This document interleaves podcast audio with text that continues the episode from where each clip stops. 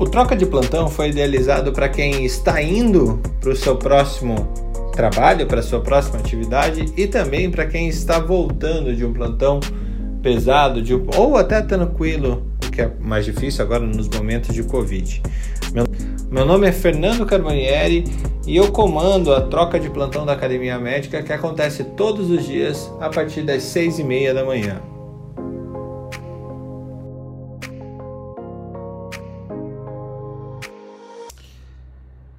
Bom dia a todos, Fernando Carbonieri por aqui, troca de plantão número 28 da Academia Médica.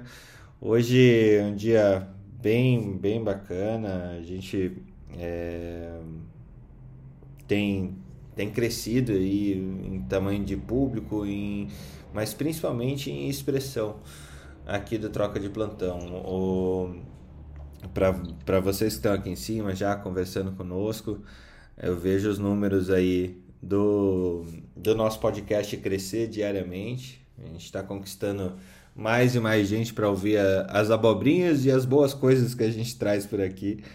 E, e, realmente é um prazer aqui contar com Felipe, Marileia, Débora, Alexander, Carlos Bernini, uh, Úrsula, Ana Panigassi, todo mundo que acaba vindo aqui todo dia, Newton, que está ali embaixo, Gabriela, é, para a gente fazer esse programa gostoso que a gente tem feito aí todo dia, é, útil pelo menos, de segunda a sexta-feira, às seis e meia da manhã, com o intuito de informar, discutir e, e principalmente trazer essa questão de que a saúde, a medicina, ela não é única, né? ela não é uma uma via de certezas apenas. A gente vive uma, uma ciência, é, uma profissão de verdades transitórias muitas vezes. Então é, é muito legal de estar aqui com vocês. E hoje a gente escolheu para falar depois do nosso é, das nossas fofocas do caos, do nosso noticiário do caos, é, falar um pouquinho sobre essa função do executivo de saúde e, e qual a, a, o que se espera. Né? A gente está vivendo um setor inteiro com muita transformação, um setor inteiro com muito, muito atuação no mercado externo, um mercado interno meio maluco, as empresas mudando a posição do, do médico em suas é, no, no corpo executivo, né? Antes o médico era só um, uma obrigação que a maioria das empresas tinha, uma obrigação de lei, hoje é um gestor de saúde.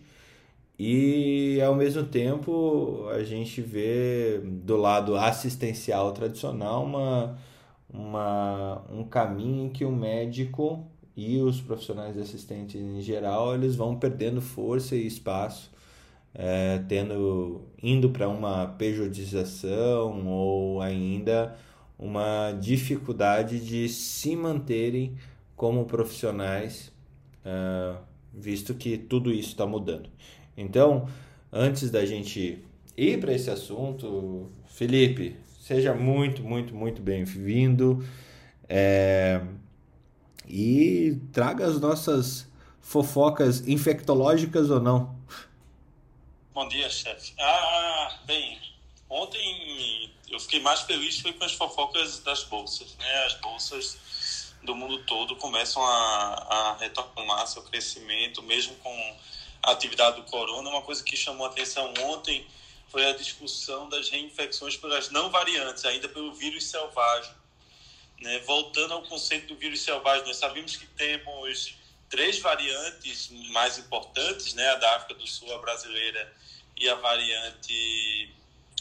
Eita, a África do Sul, a brasileira. E a inglesa. E a do Reino Unido. E, a do Reino Unido, é, e tem a de Sorocaba também, Felipe. É, a de Sorocaba é uma, é uma mutação, né? Uma mutação entre a da África do Sul e a do e a brasileira. Vai se misturando, né? O vírus já chegou a duas mil variantes conhecidas e ontem a Fiocruz divulgou que no Brasil existem 90 variantes conhecidas do coronavírus. 90. Mas dessas 90, essas três é que se destacam por trazer mais malefícios do que benefícios. Na, na, eu lembro da gripe espanhola por, por um conceito interessante. Lembrar que na gripe espanhola não tinha vacina em 17, 18, 19. Aí pergunto, como foi que acabou a pandemia? Acabou a pandemia porque o próprio vírus da gripe pegou a neuraminidase dele, a uronidase dele, mutou e virou um vírus vagabundo.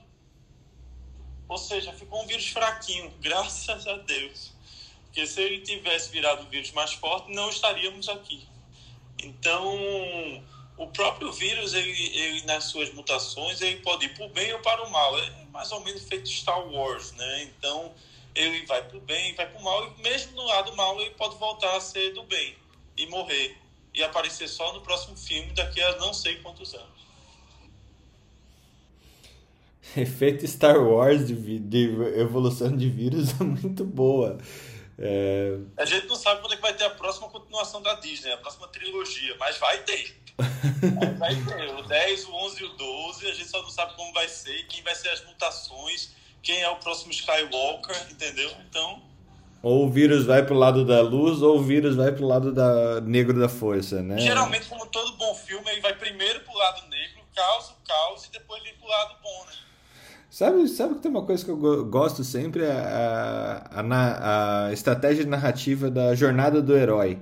É bem isso. Primeiro você flerta com o mal antes de, de virar bom, né? Tomara que seja assim com o Covid. Ah, daqui a pouco estão usando o coronavírus para tratar o câncer. Você vai ver. Eu pego o corona, tratei esse linfoma, porque eu peguei um corona modificado que mudou a, a, o funcionamento da pessoa.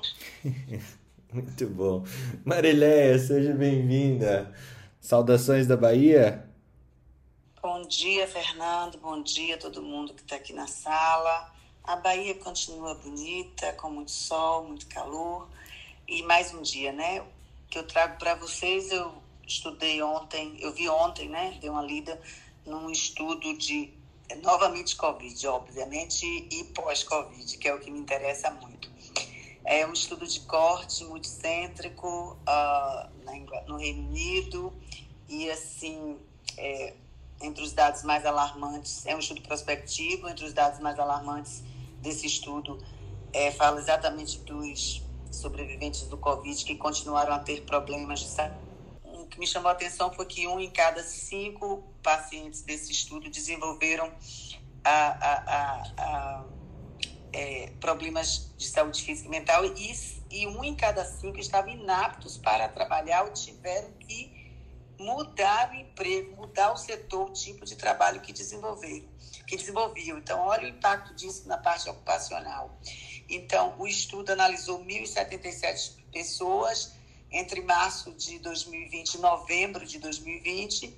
67% eram brancos, 36% mulheres e 50 apresentavam pelo menos duas condições que colocavam eles em risco para uma doença grave de Covid.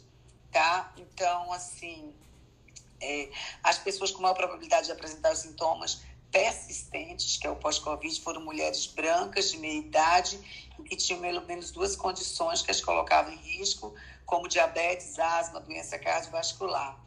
A saúde mental também foi afetada, mais de 25% dos pacientes apresentavam sintomas de ansiedade e depressão, 12% tinham transtornos de estresse pós-traumáticos.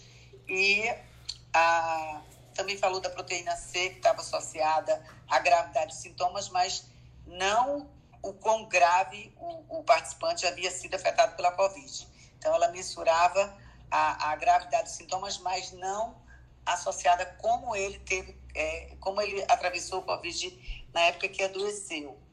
E assim, ele conclui que a gente tem que ter cuidado no acompanhamento desses pacientes que se recuperaram do Covid, que deve ter um acompanhamento clínico, mas uma avaliação também holística para incluir exatamente os sintomas de saúde mental e física.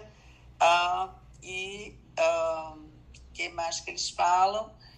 E a importância de que o, o, do Covid, do impacto que o Covid vai ter na vida das pessoas assim por a longo tempo, tá? Então é um estudo bem interessante.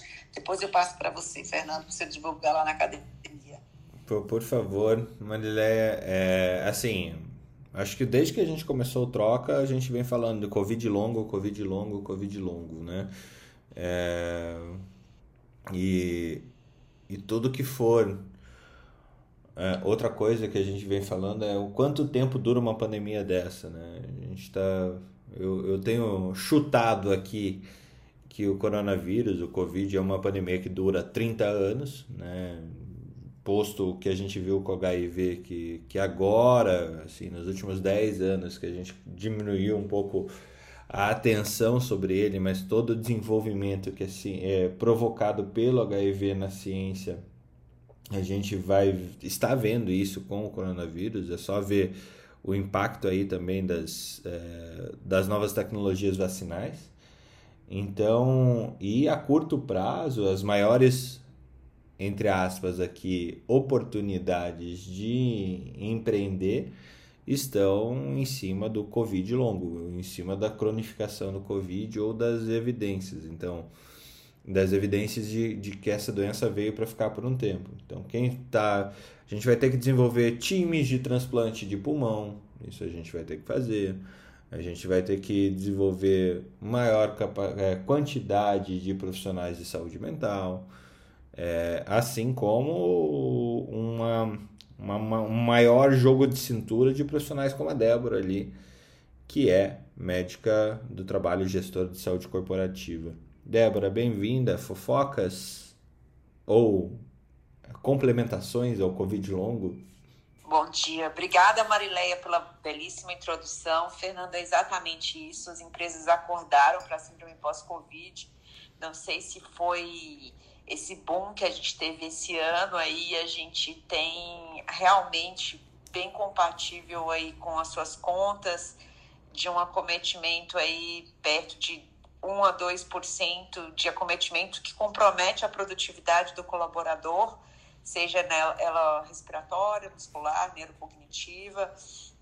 E, e isso tem provocado grandes discussões e interesses da alta direção para a gente tratar e começar a pensar no que, que a gente vai fazer em relação a esses soldados feridos aí, porque realmente a gente tem percebido que eles não têm conseguido voltar e performar da mesma maneira. É, não é a grande maioria, digo que é, é, é uma, uma porcentagem impactante, mas que a gente já está tentando buscar soluções. Concordo com o que você falou, que a grande chance de empreender agora são nos pós-Covids. É, fico muito triste com a sua projeção de 30 anos, muito chateado com o que a Marileia falou, mas eu tenho vivenciado isso, que, assim, apesar de lidar com os operadores, né, é, é, de 20 a 40 anos, eu percebo que as mulheres do pós-Covid, elas têm tido um impacto neurocognitivo muito importante, assim, relatos de doutor, eu abri a planilha e não sabia o que fazer. Deu um branco, um apagão, e eu achei que aquilo ia durar para sempre. Então, realmente, cabe aí um, uma, uma atenção muito especial e apoio para esse perfil, e a gente vai ter que lutar junto. É, o que o Fernando falou, de fato, eu vivo isso na minha família, eu vejo é, tenho muitos médicos da minha família e vejo que a projeção do médico do trabalho nessa crise sanitária e de saúde foi muito grande, assim, na minha empresa, pelo menos, houve é, um reconhecimento de gerência médica, vejo nas empresas, nas grandes empresas, um reconhecimento até do trabalho, um reconhecimento financeiro.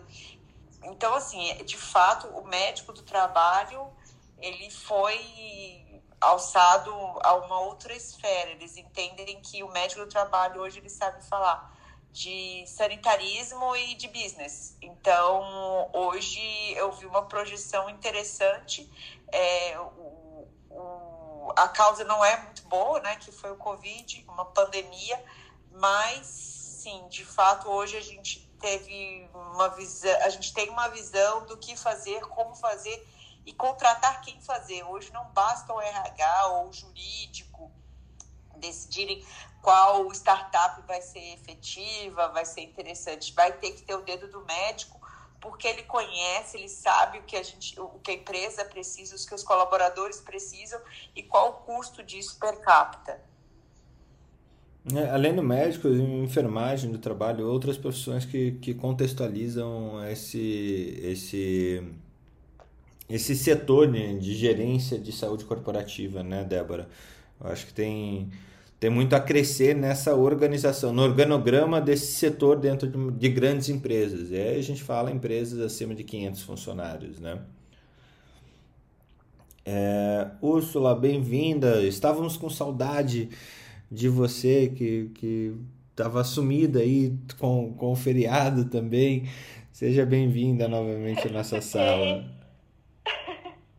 Ressuscitei na Páscoa. Bom dia, tudo bem? Eu trago boas notícias do mundo paliativo vinculado com o mundo da gestão, já que é o foco do dia, né? Ah, o CAPC é um, é um centro americano né, para estudos de cuidados paliativos ele é um misto de centro formador com sociedade de cuidados paliativos, ele é um misto disso tudo, assim, né? Uh, ele liberou um material, eu ainda estou tendo acesso, eu, tô, eu tive acesso só à resenha dele, eu vou mergulhar mais nesse material para trazer para vocês. Geralmente, quando a gente fala de cuidados paliativos, a gente fica sempre muito no mundo da humanidade, né? E que sim, ela é pertinente, ela é linda, mas às vezes a humanidade ela não responde algumas dúvidas da gestão, né? Então, eu achei muito legal esse material. Uh, alguns materiais que já saíram anteriormente, eles falavam do aumento da sobrevida no paciente em cuidados paliativos, o que parece de imediato talvez meio incongruente, né? Mas alimenta um pouquinho aquilo que a gente falava sobre o excesso de intervenção e os pacientes acabando morrendo mais cedo por resposta inflamatória, por risco de sepse, por pequenos acidentes, né? É, mas são estudos isolados ainda, então a gente tem um pouco de dificuldade de falar de evidências em fim de vida e aumento de sobrevida com cuidados paliativos, né? Acho que é importante a gente falar sobre a ótica americana, de onde que a gente está falando isso. A gente está falando de cuidado paliativo, abordagem desde o início da doença avançada. Então, não é aquele cuidado paliativo que muitas pessoas pensam aqui no Brasil, que é o cidadão lá que está muito adoecido morrendo, fragilizado, e que as pessoas falam, ah, agora não faremos mais intervenções voltadas para cura. Não é isso. O que a gente está falando é desde o início da doença grave e potencialmente fatal, não necessariamente fatal, a integração do cuidado paliativo. Então, o que, que é isso? A gente está falando em decisões, um processo de tomada de decisão mais claro, o paciente participando das decisões, apoiado em risco e benefício claro desde o começo, né? E aí, quando a gente estudou dessa maneira, olha que legal, ah, o custo médio de redução por readmissão foi de 3 mil dólares. Ou seja, o paciente realmente em cuidados paliativos gastou menos, mas não é porque a gente tirou intervenções, é porque a gente fez melhores escolhas, né? Em câncer, no subgrupo específico de câncer, a gente gastou menos 4 mil dólares por, por intervenção. E aí, quando separou o grupo daqueles diagnósticos mais gastões, né, aqueles grupos outliers, são os, três, os quatro primeiros grupos de outliers, o custo médio de redução por admissão foi de 4 mil dólares, né? E aí o artigo ele fala muito claramente assim da, da quais foram os pontos que o cuidado paliativo apoiou de maneira bem clara, né? Então, decisões, é, processos de tomada de decisões mais claras diante de circunstâncias difíceis, a melhora da eficiência do time cirúrgico, então aquela cirurgia para tipo, ah, o paciente está morrendo, vamos tentar salvar, né? Não, não, essa cirurgia talvez a gente tenha que revisar um pouco porque o paciente já está morrendo. Operar ou não talvez não mude o desfecho desse paciente, mas essa tomada de decisão tem que ser muito ética, né? Do tipo, realmente esse paciente a gente sabe que ele não vai melhorar, né? Melhorar a triagem dos pacientes, então criando tanto o clínico quanto o cirúrgico para tendo melhores desfechos, e aí eu aumento sim sobrevida e reduz o custo, né? E a redução do burnout dos cirurgiões, que é algo que a gente às vezes não para para pensar, né? Mas aquelas cirurgias que eles tanto levam para a cirurgia que o paciente com frequência morre, o cirurgião vai ficando um cidadão meio sem sem expectativa, muito fragilizado e muito cansado, né? Então, reduzindo, a, reduziu, então, a síndrome de burnout, especialmente nos médicos de, de, de, de departamentos de emergência. De, cuidado paliativo reduzindo a quantidade de dias em hospitalizações, então 43% de redução de dias na média geral, né? E 33% na média de UTI. E eu ainda estou destrinchando esse artigo para trazer mais informações para vocês, para ver onde de fato que eles se apoiaram, quais são as evidências que eles estão falando para falar dessas análises. Mas é a primeira vez que eu estou vendo um artigo mais robusto falar de fato de gestão e cuidado paliativo e ética de maneira associada. Eu achei ele bem lindo, espero trazer ele para vocês mais bonitinho nos próximos dias.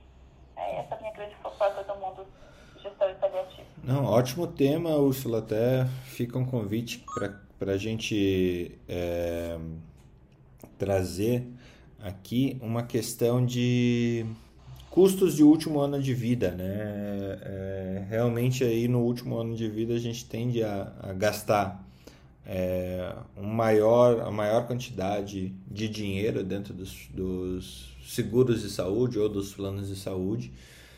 É, e há uma necessidade de, de olhar isso com qualidade.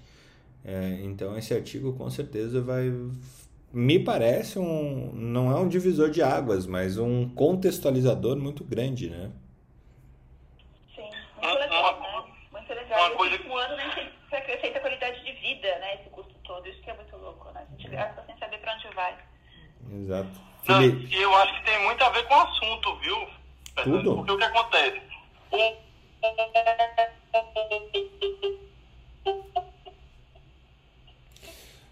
o gestor de saúde, o tripé, está caminhando por fim. De um grupo paga, um hospital lucra e o plano lucra de um lado e apanha do outro. Felipe, a gente precisa que você inicie depois do, do elevador. Deixa eu passar para o Newton. Newton, bem-vindo. Depois eu volto para o Felipe. Me pareceu que ele entrou pro lado negro da força. tá certo. Bom dia, bom dia pessoal. Bom lugar, dia. Agradecer ter me convidado para essa sala. O povo tá me tirando aqui. Felipe, você já, já. Peraí, já. Felipe, você já volta. Você entrou no elevador. Vai lá, Newton. Então, como eu ia falando, esse tema de hoje dessa sala é um tema muito é, importante para mim, porque é o que eu vivo hoje, nos últimos quatro anos. É isso aí. Liderança e gestão da saúde, basicamente. A notícia de hoje, eu vou trazer, já foi muito Covid, né? É, eu vou trazer uma notícia do Covid rápida, né? Que a Nova Zelândia resolveu não vacinar agora os seus é, habitantes, né? Deixar só, só o segundo semestre. É, tem uma estratégia lá, um país de 4,8 milhões de pessoas, tem 24 mortes até agora e faz seis semanas que não morre ninguém de Covid, né? Então, essa é uma notícia. Mas a notícia que eu quero trazer é do mercado financeiro, que a Rede Dor comprou um hospital grande em Belo Horizonte, o Biocor, comprou 51% desse hospital, portanto tem um controle agora acionário não, o que, é, o que é interessante é que o, o sistema de saúde do Brasil é um grande negócio e existem vários negócios dentro do sistema. E você tem que, é, eu acho que os cuidados paliativos, ele tem um papel fundamental para tirar aquela ideia de que tem que se fazer tratamento fútil. Nós temos que se concentrar no tratamento útil, né? E não no tratamento fútil. E temos é que trazer dignidade no fim de vida. E não necessariamente invasibilidade. Então, um gestor de saúde do futuro, na nova governança, ele tem que ter a sensibilidade do, da, da assistência somada ao conhecimento técnico e saber viver a dicotomia de poder lucrar sem fuzilar o sistema do outro lado. Porque hoje é uma gangorra, você tira de um lado e joga para o outro. Ou equilibra essa gangorra, ou vai cair todo mundo de cima dela. Com certeza, com certeza. Voltar para o Newton é, um importante movimento aí no mercado financeiro que o Felipe investe, a Rede Dor está na bolsa, né? RDOR 3. Acabei de comprar esse hospital em Minas, o Biococ tem 350 litros, ele vai transformar, vai fazer uma ala daquelas Star, né? Aquela ala de luxo que já tem aí em São Paulo e vai para e vai para esse segmento no estado de Minas Gerais. E outro e outra informação importante nesse setor é que a fusão do Apivida com o Notre Dame passou pela, pela assembleia de ambos os ambas as empresas, já, já está tudo certo, com a, a, a ficando com 53% do grupo E o Notre, ou seja, com controle, né? Então, controle, o Jorge Pinheiro lá continua no controle. E a Notre Dame tem 47% do grupo. E a família Pinheiro cai, então, porque ela tinha maioria do grupo da Pivida, cai para 37% de ações no, nessa fusão, uma empresa de 120 bilhões de reais, um gigante.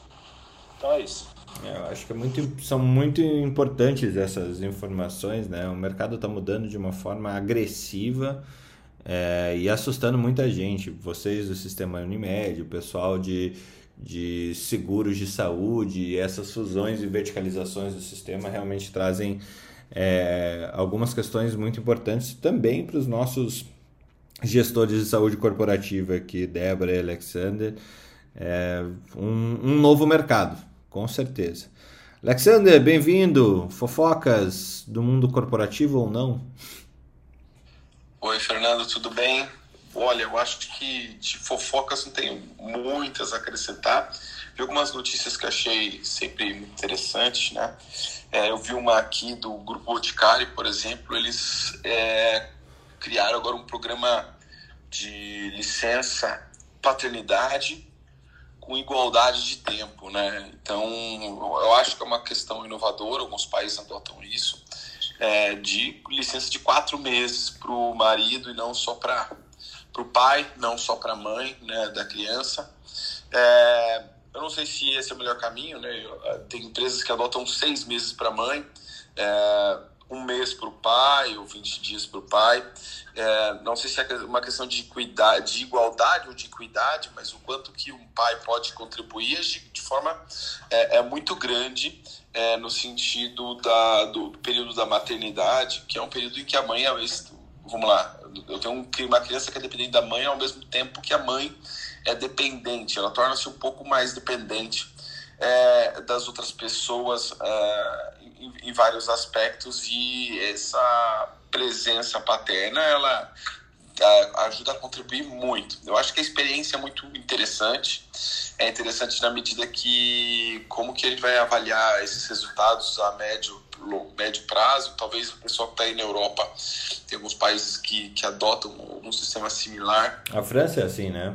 É, exatamente. Na França eu não sei, não sei quanto que é na França, mas é, é o quanto que esse sistema é, pode estar sendo realmente benéfico para a formação da criança, para do suporte materno que é gigante também. Não é só apoiar a questão do desenvolvimento e ser um pai presente, mas também quanto que ele dá suporte à, própria mãe. Né? Eu achei essa notícia interessante desse grupo. Eu não sei se tem outras empresas, não sei se a Débora conhece no Brasil, que já adotam um modelo similar, mas eu gostei muito é, dessa, dessa, dessa ideia. Né? É claro que eu acho que é algo para a gente amadurecer aí. Né? Eu acho que é, a mãe seis meses é, é não sei, esses dois meses da mãe, o que, que é mais é, é, tão relevante? Aumenta dois na mãe, aumenta dois, dois no pai, talvez fosse um equilíbrio é, legal, né? Aqui eles optaram por colocar 4 e 4, pelo que entendi.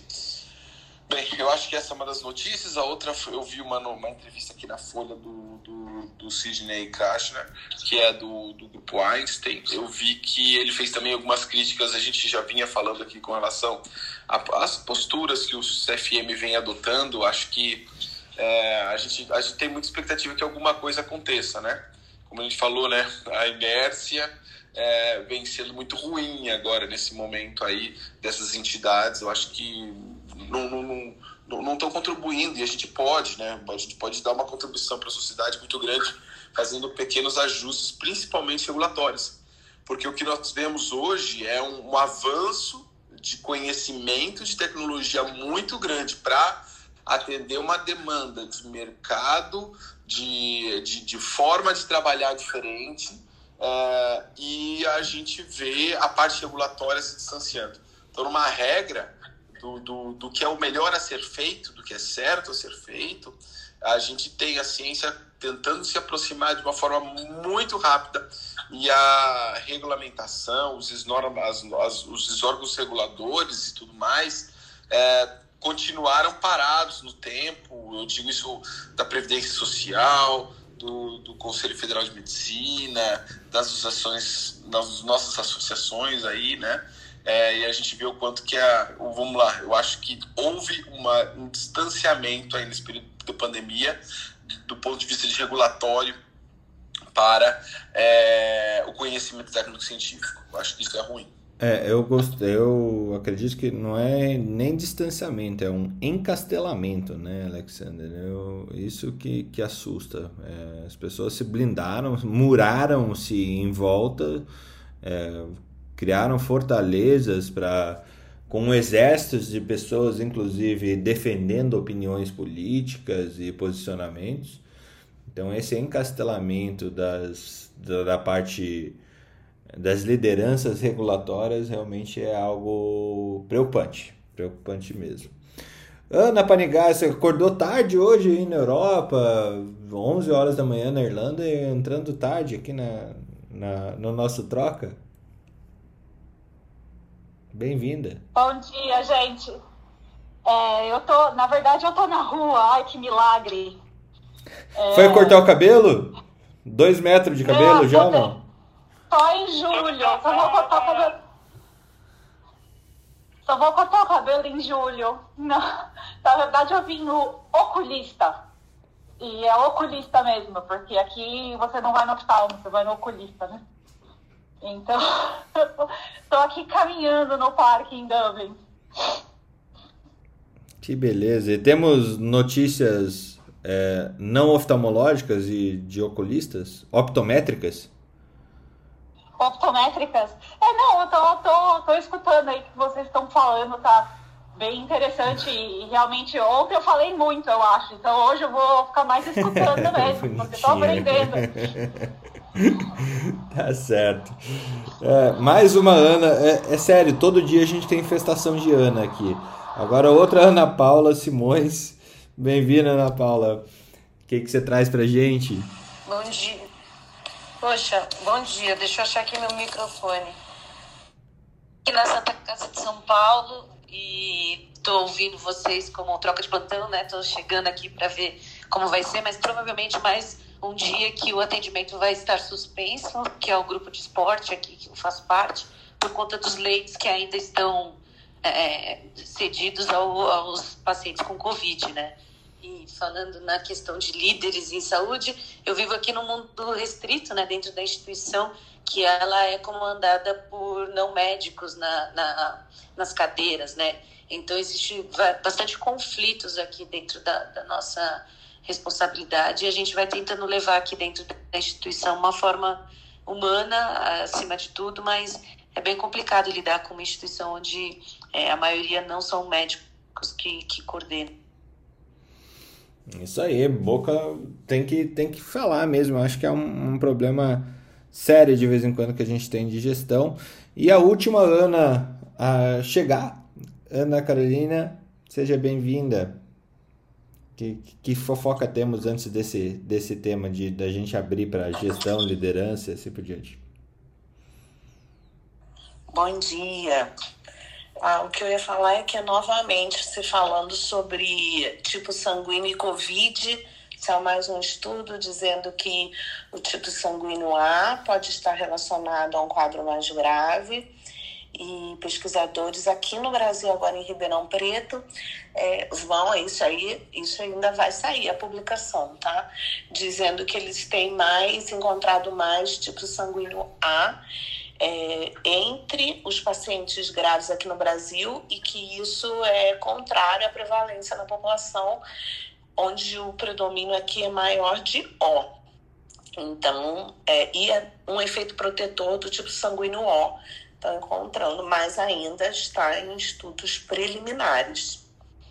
Eita, eu tô, tô bem aqui. Eu tô sedentário, então meu HDL tá baixo, meu triglicéride, meu triglicéride tá alto e eu sou A positivo. Eita, nós. Ixi! Brincadeira, eu vou ter que fazer o, o quantificar é, lipídios sanguíneos aqui, fazer um lipidograma para fazer é. profilático, fazer eu... as medicações profiláticas. E eu tinha ouvido falar já isso, viu, Ana, sobre os tipos sanguíneos, sim. Eu vou ver se eu consigo levantar o trabalho. E só para trazer, então, vai uma novidade da minha área. Hoje é o Dia Mundial da Atividade Física. É internacional essa, essa data. Opa, que beleza! Marileia lá correndo e a Úrsula também para comemorar. Um bom dia para começar, chefe. Olha aí. Um bom dia para começar. Você. É, as fechadas amanhã. Eu fico muito triste porque amanhã completa 15 anos que eu não piso na academia. Ai, eu também, Felipe. Ai, que curioso. Gente, academia, exatamente. Mas vamos, vamos voltar. Dele, ótimo. Eu não me orgulho disso. Vale lembrar que o, o maior fator predisponen, é, predispositor à morte continua sendo o sedentarismo, mais do que o próprio tabagismo. Então, vamos lá. Você vai ter desejado ter começado hoje. Né? O, o, o sedent... Pode falar, Newton. Não, sobre isso, acabei de ler uma notícia aqui nos Estados Unidos que a principal causa de morte no mundo apesar da Covid, ainda continua sendo as doenças cardíacas, tá? Primeiro lugar disparado, depois câncer e depois Covid agora, já que já é uma grande alerta, né? Mas a doença cardíaca ainda é a principal causa de morte nos Estados Unidos, aqui no Brasil e no mundo mesmo. Ainda é a primeira, só para reforçar. E eu tô fazendo a minha caminhada aqui, tô falando aqui com vocês e caminhando. Boa, então, tô boa, seguindo boa. aí ó, o dia. Bom, gente, é, pode falar, Alex. Oi, é, teve um. Newton, faz muito sentido isso, Newton, que você está comentando. A gente teve uma. Eu acho que foi uma. Foi fora da. Foi aqui tipo um treino, não foi, Fernando, com o Carlos. É, e a gente estava falando um pouco dessas doenças cardíacas, é, de infarto e tudo mais, o quanto que isso. É, os casos que chegaram, chegaram numa situação um pouco mais crítica é, nesses, últimos, nesses últimos meses, né?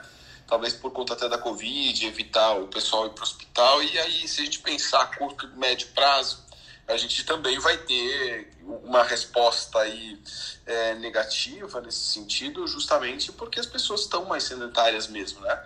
Eu vi, eu vi no que eu faço de, de avaliações aí da, da minha população, por exemplo, eu sei que ela é pequena para a gente poder é, extrapolar, mas é, é muito evidente que a gente tem uma redução de, de, de, de pessoas é, praticando atividade física, né? Então, eu acredito que realmente isso faz muito sentido ainda, tá? É, eu acho super interessante esse assunto porque é, doenças cardiovasculares são as que mais matam, mas são predispostas pelo sedentarismo, assim como uma porrada de outras doenças são predispostas pelo sedentarismo, né? Hélio, para a gente já ir para a rodada aí de, de executivos e lideranças na saúde, bem-vindo. Temos fofoca ou contribuições quanto ao sedentarismo e, e, e os seus casos de, de, da cardiologia intervencionista? Bom dia, pessoal. Bom dia, Fernando. É, não estou conseguindo entrar todo dia, mas quando entro é sempre muito bom falar com vocês. É, fofoca ainda não tem, não, mas a, o, que, que Alexandre acabou de falar do sedentarismo, não tem dúvida, quer dizer, é, o, é um dos grandes fatores de risco aí para a doença cardiovascular. É, lembrar que são 18 milhões de pessoas que morrem por ano de doença cardiovascular no, no mundo. É um, é um número estrondoso, enorme. E agora com a Covid é interessante isso daí que vocês estão falando. Como a gente está em vários hospitais, nós estamos é, num dos hospitais que a gente atua, a gente tem um volume muito grande de. porque ele é referência para um dos maiores, uma das maiores operadoras de saúde do Brasil. É um hospital verticalizado e é impressionante, tem infarto quase todo dia. Agora com o Covid, a gente tem tido muito, muito caso de infarto até em jovem na vigência de Covid por trombose. Então isso é uma verdade que foi dito. E também tem, tem alguns casos, eu estou com um caso inclusive acompanhando, que é uma sequela pós-Covid, é, com um pouco de, de insuficiência cardíaca por miocardite, ou seja, ficou um pouco de déficit de função ventricular depois do Covid. Então, é uma nova doença que a gente está tá encarando e a doença cardiovascular aí como um dos, um dos pontos, vamos dizer assim, de, de complicações e de sequelas dessa, dessa doença maluca do Covid. Mas hum. é excelente estar aqui falando com vocês. O que eu puder contribuir, estamos junto aí. Vamos lá. Então, gente, para a gente pular para dentro do nosso assunto aqui, a ideia é. Para quem não sabe, eu faço parte do, do Colégio Brasileiro de Executivos de Saúde e tem um programa chamado é, Cebex Futuro. E hoje é a nossa formatura do Cebex Futuro e me escolheram para ser orador da turma. O problema é que eu preciso programar uma, uma é, esse discurso a, até a, a Natália que está ali embaixo faz parte da turma e eu assim a gente teve vários líderes várias pessoas que são é, super influentes no, no setor. A Guta também está aqui embaixo que, que, que faz parte desse grupo. E alguns caminhos que a gente viu e que são congruentes do que se necessita para o mundo, do tipo ser mais distributivo, uh, ser mais é, plural, tanto entre homens e mulheres na liderança, quanto uh, com, com etnias diferentes também tendo essa posição de destaque. É, e, e, pensar em populações diferentes, de formas diferentes para né, nessa liderança, trazer essas necessidades, né? Mas eu queria ouvir de vocês, Marileia, aí é, e todos que te, ocupam alguma função de liderança nesse setor, todos que estão aqui em cima, é, alguma liderança muito, muito, muito importante. E o que, que, que vocês esperam, assim? A gente sabe que daqui a 10 anos a saúde vai ser completamente diferente. Como eu falei, a Covid vai durar 30 anos e provavelmente a gente vai enfrentar outra pandemia no meio do caminho antes que a gente, entre aspas, resolva de vez o Covid. É...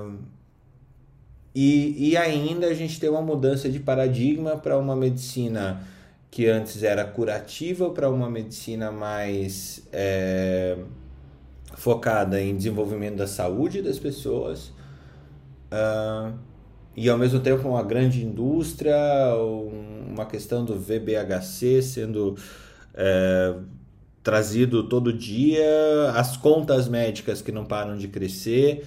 Então, assim, microfone aberto, bomba solta, o que, que se espera das pessoas que têm algum é, caminho de liderança aí, que quer exercer algum caminho de liderança, por qual caminho que vocês gostariam de, de, de ser ou se gostariam de se ver contemplados aí com o líder da saúde? Fernando, eu... oi Felipe. Maria, você primeiro. Não, é porque como daqui a pouco eu entro na minha endoscopia, vocês sabem que eu assisto plantão sempre, eu estou no consultório, eu estou no hospital. E hoje eu já fui chamada para fazer uma endoscopia agora cedo, então antes que eu entre no, no procedimento, que o paciente ainda vai descer do andar, aí eu queria dar um pouquinho da minha contribuição nesse mercado de como gestora de saúde que já atua há mais de 20 anos e que a gente fala muito de futuro. Como é que vai ser o futuro? Na realidade, ah, não existe um futuro pior ou melhor, existe um futuro, há um futuro. Então, a gente precisa entender quais são as habilidades do líder do futuro, o que é que a gente precisa melhorar. A gente sabe que a gente está em momento de muitas mudanças, tecnologias aceleradas e assim, mas não esquecer que essas tecnologias elas devem conectar pessoas. A tecnologia ela por si só ela não gera valor, ela precisa se conectar com pessoas comigo, com você, para que faça sentido.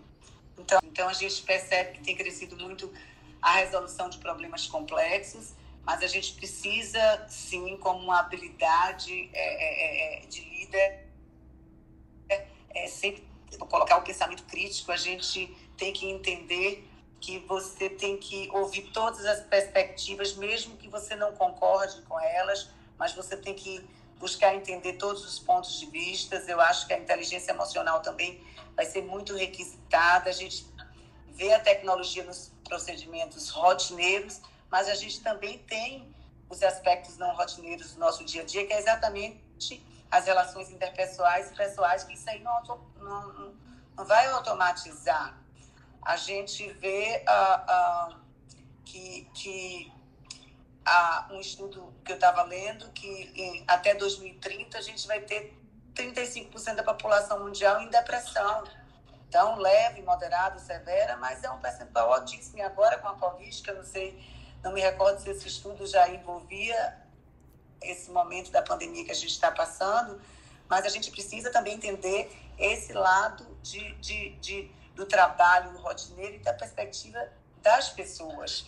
Ah, ah, e é isso, eu acho que a gente precisa ah, entender que a inteligência artificial, a robótica, ela pode até lhe interpretar, pode até lhe avaliar, mas ela não consegue expressar. Então, para mim, a habilidade de futuro que vai estar mais preeminente é exatamente o entender pessoas, a perspectiva das pessoas, o respeito de todas as opiniões e ideias, o trabalho compartilhado, o entendimento de uma forma mais holística e não simplesmente hoje com metas, tem que bater meta. A gente precisa entender cada dia mais pessoas e eu acho que a tecnologia veio sim para nos humanizar mais, nos tornar mais humanos, que a gente vai deixar de fazer tanto trabalho automatizado para a gente enxergar o nosso redor, enxergar as pessoas nesse olhar mais holístico. Acho que é isso aí. Muito bom. Fala, Felipe. Eu ia falar, mas desisti. Falou tudo. O gestor do futuro, ele tem que saber andar por todos os caminhos. Ele tem que saber andar pelos planos de saúde, pelas operadoras, ele tem que saber andar pelos seus funcionários, ele tem que inspirar, ele tem que liderar. É uma mistura de conhecimento técnico, conhecimento de saúde e, ao mesmo tempo, também do cuidar saber cuidar das pessoas. Então, assim, é, é um mega desafio e é bem complexo você lidar com, com algo que envolva tantas é, né? tantas, tantas nuances. Mas é isso mesmo. Eu acredito muito nisso. Eu acho que o sistema atual ele é inviável para os próximos 5 a 10 anos. Ele vai implodir a partir do momento que o mínimo da população envelhecer. E aí vai precisar de muito, muita gente. A, a, a Úrsula vai precisar trabalhar um bocado para poder melhorar essa questão nossa com a terminalidade.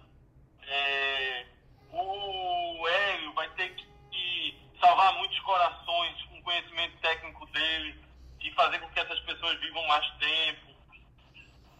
A Ana vai continuar tendo que morar na Europa para poder ensinar a gente como é que vai fazer gestão decente aqui nesse lugar. E assim, é uma mistura ah, de conhecimento que no futuro, quem souber lidar melhor com, essa, com esses vários mundos dentro do hospital, vai ser um grande gestor. Muito bom. Mas será que é só no futuro, Hélio? Ô, Fernando, eu achei a tua pergunta muito interessante eu faço parte do SEBEX também, não faço esse SEBEX futuro, porque eu acho que eu já sou quase passado, mas enfim. mas é, eu refleti um pouco, eu venho refletindo muito sobre isso em algumas, alguns bate-papos, algumas mesas que eu participo, etc. São 34 anos de formado que eu, que eu fiz o ano passado, é um tempo longo eu acho que a medicina passou por vários momentos e nós estamos num momento absolutamente híbrido.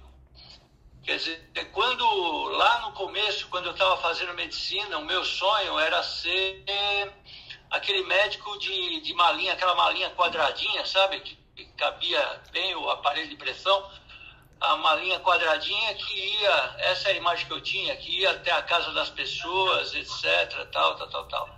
Ou seja, era um momento em que o gestor e o médico ele era focado basicamente no conhecimento dos livros, o conhecimento humano é, só o que ele aprendia na faculdade, ele lia em, em artigos, ele ia em. Nós tínhamos muito pouco de tecnologia. Você vê na minha área, estava embrionária a área de hemodinâmica, porque a gente fazia praticamente só diagnóstico. Nós tínhamos o eletro, o eco, mono e bi. Olha aí, 30 anos. Em 30 anos, como evoluiu isso daí. Uma coisa impressionante, assustadora. Aí nós passamos por um período muito rápido em que o foco era equipamento. Os hospitais gastavam milhões, e ainda gastam, né, obviamente, em equipamento. Então, um cara comprava uma ressonância X, o outro tinha que comprar uma X mais um, outro uma 2X. E assim ia e era equipamento, equipamento, equipamento, equipamento. Gastava fortunas. Até que um dia eu lembro, eu fui num, congresso, um dos maiores congressos da minha, da minha subespecialidade, né, que, de hemodinâmica, que é o TCT, em Washington. E lá tem um cara que é um chileno que está no Washington Memorial Hospital, é, é um dos maiores serviços de hemodinâmica do mundo. E ele falou que os países subdesenvolvidos, os países em crescimento, onde ele incluiu o Chile, que ele é chileno, é, só iriam ter é, sustentabilidade na saúde quando parasse de trabalhar para pagar os equipamentos caros que os países desenvolvidos fabricavam. Eu achei essa frase fantástica, porque ainda hoje a gente compra um equipamento por um milhão de dólares para pagar em cinco anos, ficamos cinco anos pagando equipamento e tentando pagar o equipamento com aquilo, com, com o valor baixo que a gente recebe do, da, da operadora proporcionalmente àquilo que a gente paga pelo equipamento. E quando, tá, quando acaba de pagar o equipamento, que teoricamente vai ter alguma lucratividade em cima do equipamento, ele, a empresa já fala que daqui a pouco não vai ter mais peça, que ele está obsoleto, a gente vai ter que comprar outro, etc, etc. E a medicina passou por essa fase de equipamento muito forte e agora nós estamos numa fase de transformação. Eu digo que é uma fase híbrida. É, nós ainda compramos muito equipamentos, mas eu acho que nós estamos um pouco menos dependentes do equipamento sempre novo, sempre up to date. Nós estamos dependentes, voltamos a estar com o ser humano linkado à tecnologia, linkado ao equipamento. Então é, uma, é, uma, é um momento fantástico, extremamente difícil, desafiador, porque nós, é, gestores, eu sou gestor de uma equipe grande em vários hospitais, participo do planejamento estratégico de alguns hospitais desses, e, e, e, o grande desafio é isso, é como é que eu consigo formar, treinar pessoas, o gestor tem que ser mais ouvido do que boca, a gente tem que ouvir bastante, é, muitas vezes a ideia vem, sabe, do pessoal da higiene, e eu já fiz isso, eu Houve uma época que num do, uma das, um dos hospitais que a gente atuava, a gente fazia 500 procedimentos por mês, com duas salas, e era quase inviável. É, como é que eu conseguia fazer 500 procedimentos? E quem mudou muito a, a dinâmica, o processo e a logística de entrar paciente, sair paciente, etc., foi um técnico de enfermagem que trouxe uma ideia para mim de mudar o, o balcão da enfermagem no repouso. Ele desenhou no chão com, com giz, etc. E falou: oh, doutor, se ficar aqui vai ficar melhor. E nós fizemos a mudança. E a moça que fazia a higienização, a limpeza, é, também deu uma ideia de ficar na porta e fazer de um jeito lá, enfim. Ou seja, a gente tem que ouvir, ouvir a linha de frente, ouvir a pessoa que está lá, é, treiná-las para alguns equipamentos, mas principalmente processo. Nós estamos na fase de processo, na fase de gente, na fase de experiência do paciente.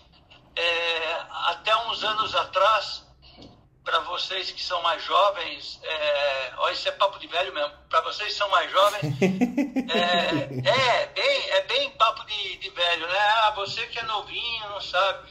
Mas não é. Para o pessoal que, que é mais jovem, a gente não tinha, por exemplo, é, algum setor onde o paciente dava pitaco, dava palpite. Hoje nós temos um setor de experiência do paciente que é fantástico isso. Quer dizer, você ouvir você ouvir o que o paciente fala, qual a necessidade, a empatia está cada vez mais em alta e a gente tem que, eu acho que a gente tem que treinar isso, a empatia, é, é o acolhimento, isso é uma coisa que é, é, veio para ficar, não dá mais para você pegar e falar, eu sou o médico, fica quieto, que é assim que eu estou mandando você tomar o remédio. Não existe mais esse tratamento, não existe mais essa forma de, de tratar. Nós somos pacientes. Eu sempre brinco que esse mercado é um mercado fantástico, porque é o maior mercado de qualquer um. É um mercado de 7,3 bilhões de clientes. É o único mercado que todo mundo vai usar um dia. Né? Pode ser que tenha gente que não use roupa, que faça sua roupa, não compre roupa em loja. Mas saúde alguém vai usar em algum momento. Então eu acho que é isso. Eu acho que é mais ouvido do que boca e é, é conseguir envolver tecnologia e equipamento com é, soft skills, que é, que é o que a Mariléia falou, é mais importante do que hard skills. Então, é soft skills ligado a esse monte de tecnologia e equipamento e a gente conseguir atender o paciente fora dos muros de um hospital e de um consultório. Quer dizer, essa é, esse é o, é o desafio do gestor de saúde hoje. Como é que eu continuo? Não o hospital ter o, o, pensar no paciente quando ele chega, e sim como o hospital, o médico, o consultório, é, o setor de saúde vai fazer parte, modificar a vida desse cliente, desse paciente, que pode ser eu, pode ser você, podemos ser todos nós. É mais ou menos isso que eu queria falar. Excelente, excelente. Eu acho que um dos caminhos aí, até eu não sei quem que abriu, é, um dos caminhos é o design, né? Essa questão do pensamento de design, ele é bastante é, agregador e a gente vai falar sobre isso na quinta-feira também.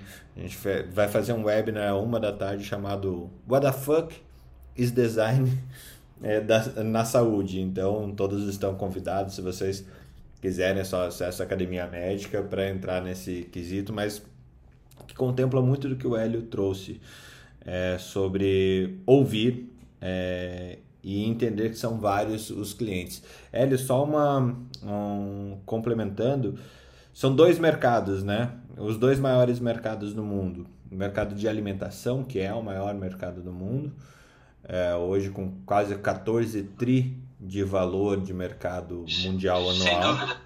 E o segundo é o mercado de saúde, indo para quase 11 trilhões de dólares por ano de valor de mercado. Então, eu sempre brinco que a gente foi feito para comer e quando a gente não pode comer, vem a saúde para recuperar a gente para que a gente possa comer de novo. Então, é mais ou menos essa lógica de mercado que a gente vive hoje é, e que talvez precise também de uma, de uma alteração. Mais opiniões, Natália, você que está aí, minha parça, lá no CBX Futuro. Tá acordando ainda? Oi. Oi. É, tava...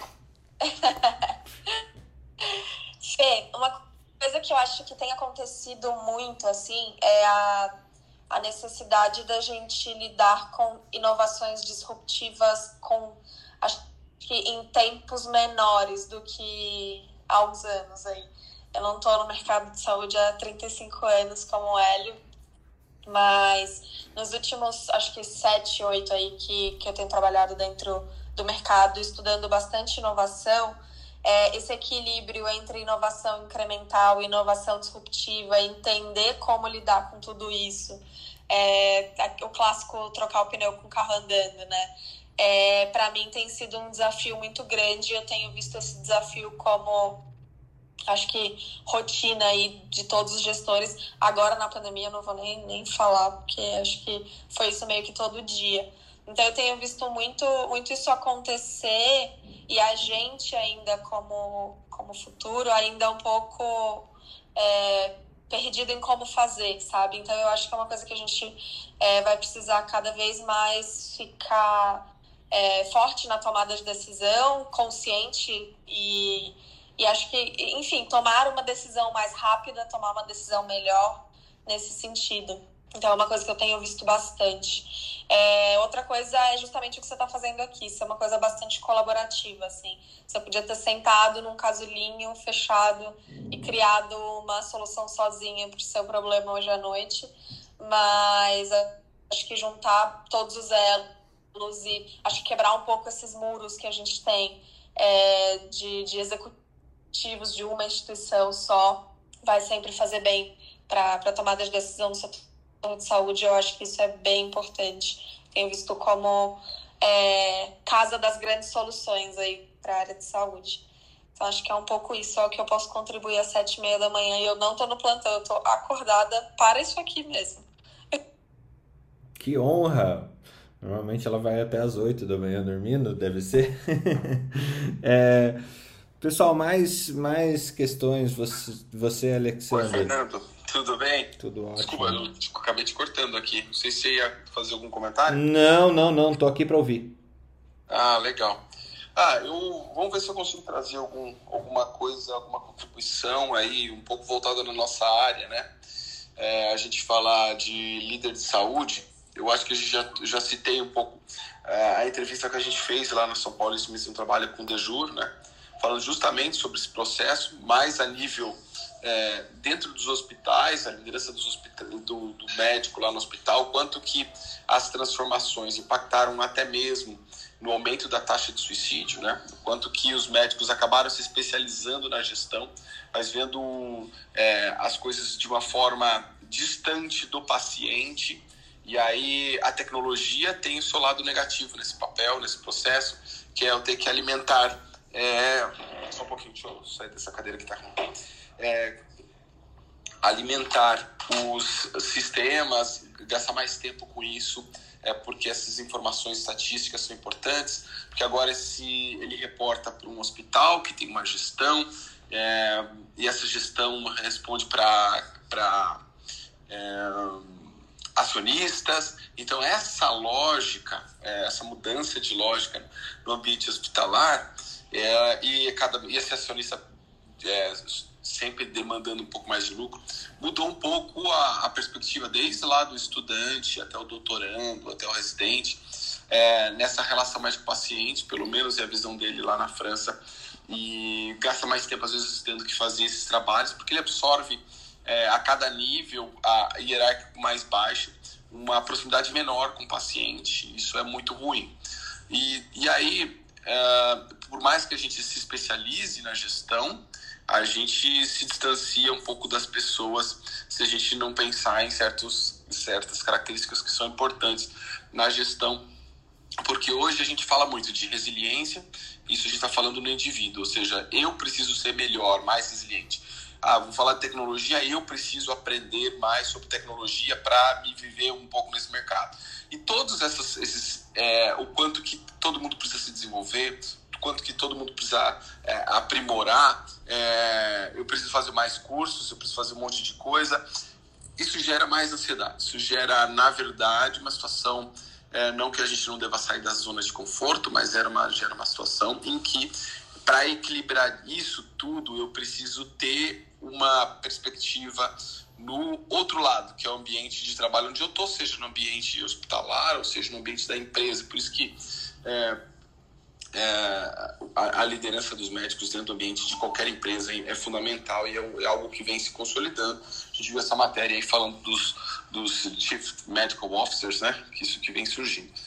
Nesse sentido, o, alguns pontos são importantes. É, falando de saúde mental no trabalho, a gente pensa em alguns aspectos que são fundamentais, que esse liderança, eu estou dizendo isso, desculpa frisar, parece que está distante do médico do, do é, da liderança, não, mas está extremamente ligado, por quê? Porque a gente está focado muito nisso. Eu preciso ter uma pessoa mais resiliente, sempre voltado ao indivíduo, mas a gente esquece do trabalho. O que eu preciso, na verdade, é é, e aí tem pesquisadores americanos e franceses que falam isso, o quanto que é importante não só a gente ficar falando de equilíbrio entre demanda e, e é, demanda e autonomia, mas a gente falar um, de uma terceira é, eixo nesse, nesse gráfico aí, um gráfico mais dimensional, onde eu tenho suporte social com uma relevância super importante. Quando falo suporte social, suporte dado pelos colegas do ambiente de trabalho, do ambiente familiar e também da liderança. Tá? A liderança ela tem que ser uma liderança servidora. Né? Eu tenho que fazer parte de, de, de ajudar e não apenas delegar, delargar ou também é, exigir. Então, igual, assim, de uma forma até mais simples, a gente pensar como, como aquele livro Monge Executivo. Tem que ser uma liderança que seja participativa no, nesse contexto de dar suporte social. É, então, esse é um, é um dos aspectos importantes, eu acho que nesse momento aí, do papel da liderança. É, o segundo tem a ver com a questão de reconhecimento, né? Ou seja, eu tenho um esforço muito grande. O trabalho ele tem um equilíbrio. Né? Isso é, é, é de, de, de, muito tempo. Né? Mas se pegar mais, mais recente, que é um, é, um, é um conceito que vem lá da época do.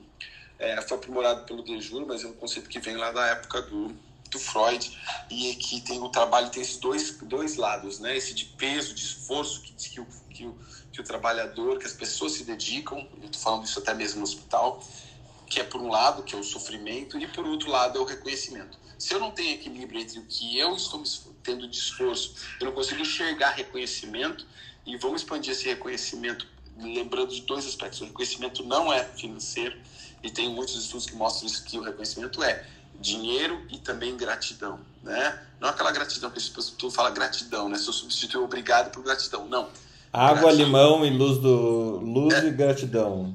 É, não, não, mas gratidão no sentido de, de, de ter algo que não seja somente explícito, dizer muito obrigado, mas é, explícito no sentido de ter um reconhecimento que pode ser ascensão de carreira, é, visibilidade dentro da empresa, né? É, reconhecimento frente aos colegas, né? E tudo mais. E esse reconhecimento é, é, ele tem que ser implícito, ele tem que ser real, né?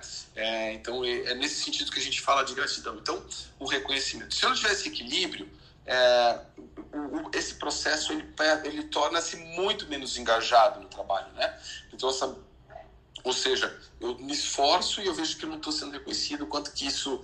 É, e aí eu fico só com aquela régua, né? De eu cobro e ou às vezes o que acontece muito, que a queixa principal, eu estava vendo um grupo nos Estados Unidos, o pessoal discutindo, que ah, no hospital tem muito burnout, tem muito. o ambiente é muito tóxico. Sim, porque a gente foi, desde a da, da, da, da formação do médico, a gente passou por isso, né? De sofrer. É, na formação onde eu, eu produzo o trabalho científico e quem coloca o nome lá é o chefe do departamento e tudo mais, coisas desse tipo. Então aí você já começa a perceber e cada vez isso é mais comum de, de aprimorar e no ambiente corporativo tem muito disso, né? De aprimorar é, o, o, o, êxito. Então você rouba aquilo que dá prazer daquele seu esforço. Então isso é algo muito comum no ambiente de trabalho, né? No ambiente hospitalar também, muito. É, e, e deixar somente esse, esse lado que é o sofrimento é mostrar que é igual ao corredor. Imagina um corredor que ele faz corre a maratona, chegou em primeiro lugar e o técnico sobe lá porque ele é o quem foi reconhecido, porque ele treinou o cara. Né? Então não faz muito sentido o, que, o líder que só ele sobe no pódio. O líder hoje ele é o cara que dá suporte. Quem tem que subir no pódio é, de forma mais exitosa é aquele que deu o maior peso no trabalho, é, nessa jornada, nessa jornada de conquista. Tá? Não sei se consegui tra trazer alguns elementos, mas acho que é importante a gente pensar nisso, que é, liderar é fazer parte do trabalho, né? fazer parte e, e não esquecer da questão do, do reconhecimento que é muito importante, pensando sempre na questão de saúde, de saúde mental no trabalho, é, e trabalho em, em, todos os sentidos, né? E o o gestor de saúde não pode esquecer desses elementos. Ele é o, o médico que ainda não sabe que, de, de, todos esses aspectos que é muito importante e que no ambiente hospitalar também tá, tá assim, tá, tá muito tóxico, é, o burnout é, é, presente e não é por conta da Covid, é por conta de muito tempo. Esse processo é, é, é longo e a questão do suicídio na medicina é, na saúde, ele é super é, é grande não só no Brasil, ele é grande na França, é grande nos Estados Unidos.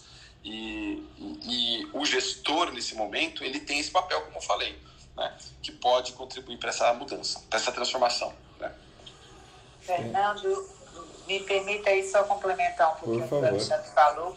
E, e antes mesmo de eu entrar aqui no exame, já está tudo aqui a postos, mas jogar uma provocação até para a gente refletir. O gestor, a gente fala muito de feedback, a gente saber como ouvir, a gente também tem uma avaliação 360, para a gente também entender como é que a gente está sendo percebido para os nossos pares e também para os nossos funcionários. Só que eu não enxergo, assim, eu nunca vi nenhum trabalho, nunca vi ah, nada do ponto de vista, assim, de, de a ponto da gente mensurar feedback para médicos. Então, eu estou lá exercendo a minha medicina, atendendo o meu paciente, como é que a gente percebe como é que a gente entende como é que a gente está sendo percebido. Não estou falando só do aspecto técnico, estou do, do aspecto comportamental também, de como lidar com nossos pacientes. Será que as empresas, os RHs das empresas, recebem feedback dos funcionários dos atendimentos aos médicos que eles têm ido? Como é que tem sido isso? Porque eu acho que é importante, até para o líder do futuro. Eu sou gestora, como eu falei, há mais de, de 20 anos aqui no mercado e o, o, desafio maior é você exatamente lidar com gente, lidar com gente, com pessoas diferentes. Cada um é diferente do outro e você tem que saber até como você abordar cada funcionário, cada pessoa, cada paciente. Então, eu acho interessante a gente analisar como é que o médico está recebendo também o feedback da atuação dele, da enfermagem, do técnico de enfermagem, dos pacientes, do hospital. E isso é um crescimento, isso é um aprendizado e é muito importante para a vida da gente e até para a nossa melhoria mesmo de como a gente se relaciona, de que forma a gente está sendo percebido. Não adianta ser o melhor técnico, ser o, médico assim, com todos os títulos, sua experiência, se esse, esse lado, esse relacionamento também não for avaliado e ele ter essa percepção disso também. Deixar só essa provocação, porque eu vou entrar no exame, tá bom? Mas eu estou ouvindo vocês. Vai lá, Newton.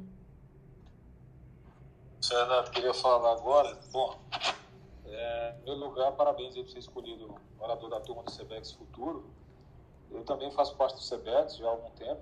E, aliás, eu conheci o Sebex pelo programa Sebex Futuro. Não que eu, como o nosso amigo Hélio, quando eu fui, eu já estava com 45, não, não posso fazer parte mais do Sebex Futuro.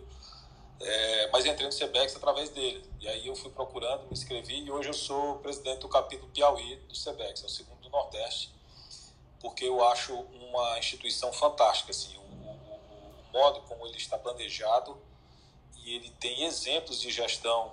E aí eu quero citar o Balestrin. Realmente, se você quer um exemplo de como ser um gestor, ele é o cara mesmo que você tem que se inspirar.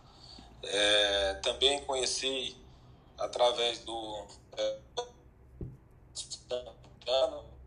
né, na primeira turma, que hoje é um dos dos coordenadores aí. E, enfim, é um projeto fantástico. Eu estou no CBX também e acho que aquilo ali vai contribuir bastante para o país inteiro, tá? Para sair também do eixo Rio-São Paulo e disseminar a educação e gestão em saúde. Ser um bom gestor em saúde, eu já, eu já sou gestor em saúde há 23 anos, porque desde que eu me formei, a primeira função que eu recebi foi ser gestor de um posto de, um posto de saúde. Fui para o pro programa de saúde da família, porque me formei no meio, meio do ano. É, e em janeiro eu tive que fazer alguma coisa, fui, fui para o programa de saúde da e, e aí lá, como função, me deram para gerenciar um posto, um posto de saúde. Desde lá até aqui. Desde lá até aqui já tive vários negócios na saúde e hoje estou exercendo um cargo de diretor é, executivo numa empresa grande. Fatura meio bilhão de reais por ano. E o desafio que eu acho maior, quando você é médico e gestor, primeiro, é não esquecer de ser do, do médico que, que você foi. Acho que todos nós aqui trabalhamos com pessoas aonde que é, a gente costuma dizer né, que o pior inimigo do médico é quando o médico chega numa função, numa função de gestão. Né? Você parece que esquece aquelas dores que você tinha, que você estava lá embaixo. E esse é um caminho, é uma preocupação que eu tenho de não esquecer essa minha parte de médico mesmo, de funcionário da saúde. É, as condutas sugeridas por eles são muito fáceis de, de, de você, digamos assim, cortar custas. O problema é a repercussão que você causa, é, inclusive na sua própria classe. Então, quando você se torna gestor, qual é o seu compromisso? É com o resultado da empresa. Isso é um fato. Porém, você tem, e talvez muitos não tenham consciência disso, uma missão maior, que é você não acabar com a sua profissão. Entendeu? Acho que isso é muito difícil. É de quem está na gestão médica. É raríssimo, na verdade, quem pensa isso. Agora, o primeiro conselho que eu dou para quem chega num cargo de gestão é controle o seu ego. Porque você vai lá, é um CBEX futuro, menos que 39 anos, assumiu um cargo de alta gestão. Você, você acha que é o tal. Primeiro que você já foi selecionado, né? Numa turma de alta qualificação, como eu sei como é. A minha vice-presidente agora foi selecionada para o próximo CBX Futuro, a terceira turma. Há uma seleção rigorosa para participar disso, são pessoas brilhantes. É, eu conheci já a Natália em eventos, por exemplo, no RIS, né, que ela produzia junto com o Vitor. Foi, fui para um evento fantástico que eles fizeram, o Saúde Business Forum em Comandatuba, que foi o melhor evento que eu já fui na minha vida de saúde. São, são talentos, pessoas brilhantes, né? É, é, é então, assim, a preocupação que você tem que ter quando você atinge um cargo de gestão alto é, poxa, agora eu estou aqui, eu vou ter que me impor, porque é assim que você chega, né? Você chega, o seu primeiro cargo, você chega inseguro, está lidando com pessoas às vezes mais experientes que você, e aí muitas vezes a, a conduta adotada é tratar na marretada para poder impor logo de cara. Então isso é, é um desafio muito grande quando você entra na área de gestão é, eu sou, assim, eu, tenho poucos é, ídolos, né? Mas um dos meus ídolos, um dos meus ídolos é o Carlos Brito, que é o CEO da Embev. E assim, a prática dele é uma prática muito agressiva, né? E mas eu filtro muita coisa e agora eu estou indo cada vez mais, cada vez mais, cada vez mais para a questão das pessoas. Estou saindo dessa parte de números, porque eu percebo realmente de verdade aqui não é é, da boca para fora, falar bonito, nada não. Mas realmente as empresas são feitas de pessoas. E cada vez mais você chega nessa conclusão com, ao longo do tempo. Então, a manutenção das pessoas comprometidas, das boas pessoas, das pessoas que têm um senso de propósito, a cultura da sua empresa é fundamental. Você tem que saber qual é a cultura da sua empresa. Não adianta, você pode bradar lá o que você quiser. Quando você sai, a empresa faz o que está na cultura. Tá? Então a cultura da sua empresa você tem que estar tá muito próximo dela e você tem que estar, tá, não deixe nenhum intermediário entre você e a sua equipe, que é outra coisa comum. Cara lá se torna um CEO de uma empresa, aí tem um monte de diretor até chegar à base.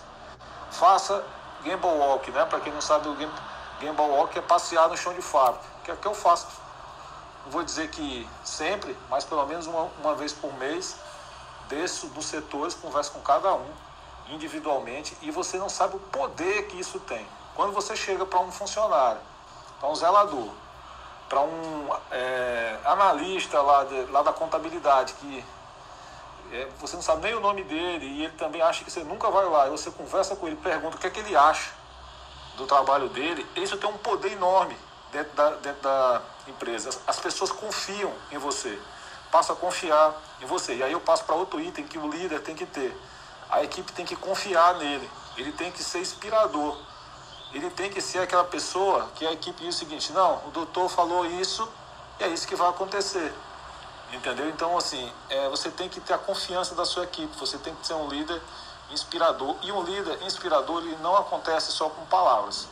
Você pode ter gente que fala muito bonito, mas as pessoas facilmente elas conseguem detectar a discordância entre seu discurso e a sua prática diária. Então você tem que praticar aquilo que você fala. E assim você vai ganhar o respeito da sua equipe. É, então eu queria deixar só isso. Eu acho que realmente agora, porque capacidade técnica, outra, você precisa se capacitar também. Porque à medida que você vai subindo, o nível de interação com pessoas são pessoas muito qualificadas. Então você vai discutir finanças, você vai discutir contabilidade, você vai, você vai discutir DRE, fluxo de caixa, você vai discutir cursos, se é curso A, curso B, você vai discutir uma tecnologia tal, se é Big Data, se você vai comprar um firewall, é o banco, é o, é o, é o banco de dados. Como é que você vai discutir isso num nível alto se você não estudou aquilo? Então você tem que se capacitar. Só que o nível técnico de capacitação, ele chega num ponto que todos têm. E aí é onde vai se diferenciar soft skills.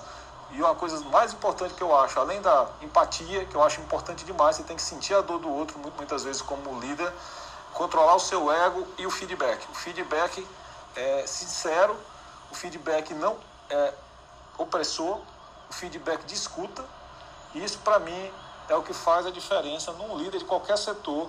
E na saúde eu procuro me inspirar nos grandes líderes. Como eu já falei, no próprio Palestrin, é, no, no, no Sidney Klausner, no Paulo Chap são grandes líderes que eu já vi é, atuando presencialmente. E assim, são grandes líderes que você tem que pegar, fazer como se fosse um benchmark de liderança. Então esses caras, eles realmente inspiram. É isso que eu teria que deixar aqui como conselho. Muito bom, muito bom. Úrsula abriu o microfone. E eu só vou publicamente agradecer, né? Obrigada, Newton. um prazer, um prazer ouvir isso de você. É, esse evento eu quero ir um dia, viu, Nath? Impressionante o quanto as pessoas falam bem. É, Úrsula, depois acho que é Ana Paula Simões que abriu. Esse evento, Nath, dá um show. O Mandratuba é ótimo. Ai, o povo tá com saudade de fazer. Vamos ver quando que dá, né? Também tô morrendo de saudade. E aqui na Bahia, melhor ainda. Pois é.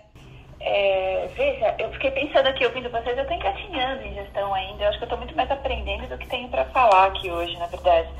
Mas o que eu fiquei pensando muito aqui com a fala de todos vocês é, é como que a gente ensina e como é que a gente aprende gestão, né? Talvez por eu ter iniciado na gestão agora depois, e não foi a minha, a minha carreira inicial, e eu estou na educação há muito tempo já, é, é, é, a parte que eu fico pensando, que assim, a gente valoriza muito o jovem, quem está começando, e eu acho que tem que valorizar mesmo, mas assim, eu acho que a gente tem que aprender a trabalhar um pouco mais lado a lado, sabe? Assim, é, é, me preocupa muito essa história do valorizar. Eu acho que a gente tem muita história do incluir todo mundo, mas entender que cada coisa tem o seu valor e cada coisa tem o seu tempo, né?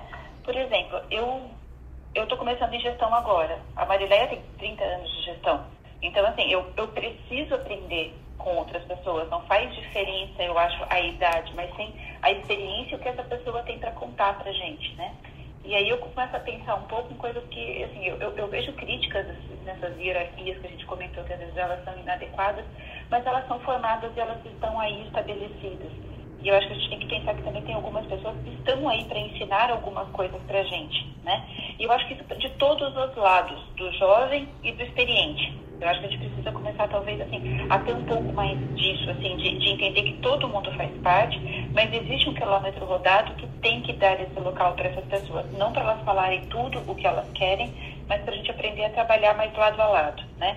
E aí, onde que eu queria chegar com essa fala, com que eu, o que eu estou pensando, né? Às vezes, quando eu estou na universidade, eu não observo o interesse nem sempre do estudante de medicina em aprender além do médico assistencial. Nem todos, né? Não dá para a gente generalizar, mas eu acho que nem todos, né? Então, eu vejo, por exemplo, eu trabalho com a parte de ética, né? A parte que eu ensino. Ética talvez não seja a coisa mais encantadora no primeiro momento, quando eu vou contar para um estudante no primeiro ou no segundo ano de faculdade de medicina mas eu também não vejo o médico, às vezes, mais formado, querer aprender a conversar sobre ética e bioética. Né? E aí, quando ele está sendo processado, tendo uma denúncia, uma sindicância do Conselho de Medicina, com frequência ele fala, mas eu sempre fiz assim. Né? Então eu me pergunto onde é que a gente aprende gestão e incluir todos esses valores muito bons e muito bonitos que todos nós estamos falando, porque cada vez mais teremos mais líderes, cada vez mais as pessoas jovens têm mais acesso a cargos e estão sendo valorizadas pela, pela, pela vontade, pelo desejo, por tudo isso que o jovem está trazendo, né? Eu acho que a gente precisa talvez também pensar que a formação que a gente está dando na faculdade precisa ser mais eficiente de todos os lados, tanto aquilo que eu ensino quanto aquele estudante que está ali no, do outro lado tentando aprender. É, e aí, quando eu vejo que um estudante muitas vezes ele quer aprender essencialmente assistência e não está se capacitando tanto naquelas soft skills, como é que a gente vai fazer isso tudo? Né? Como é que eu vou seduzir cada vez, do bom sentido, né? Seduzir cada vez mais esse estudante para ele aprender soft skill, comunicação, bioética, questões de liderança ética, como que a gente vai trabalhar com isso tudo, né? Então, eu estou aqui ouvindo vocês me questionando como que eu seduzo as pessoas, de novo, seduzindo esse bom sentido, né? Para que elas conversem a mesma língua, que a gente saiba trabalhar lado a lado e não tão hierarquizado, mas respeitar a experiência daquele que já tem mais quilômetro rodado e o que tem mais quilômetro rodado também baixar a guarda e aprender algumas coisas que às vezes são inovadoras, são cabeças de quem está chegando agora e tem chegando um problema por um ângulo novo. E aí eu jogo a bomba de novo para vocês e faço essa pergunta: como trabalhar lado a lado e respeitar a experiência e respeitar o que está chegando no mercado também? Oi, Úrsula, tudo bem? É, achei interessante o que você colocou aí sobre essa questão de ética e o pessoal realmente foge um pouco da ética. É, a gente tem um curso lá na, na Santa Casa, São Paulo, sobre gestão, saúde, gestão integrada. Ele tem um foco voltado aos métodos de trabalho e à gestão da empresa.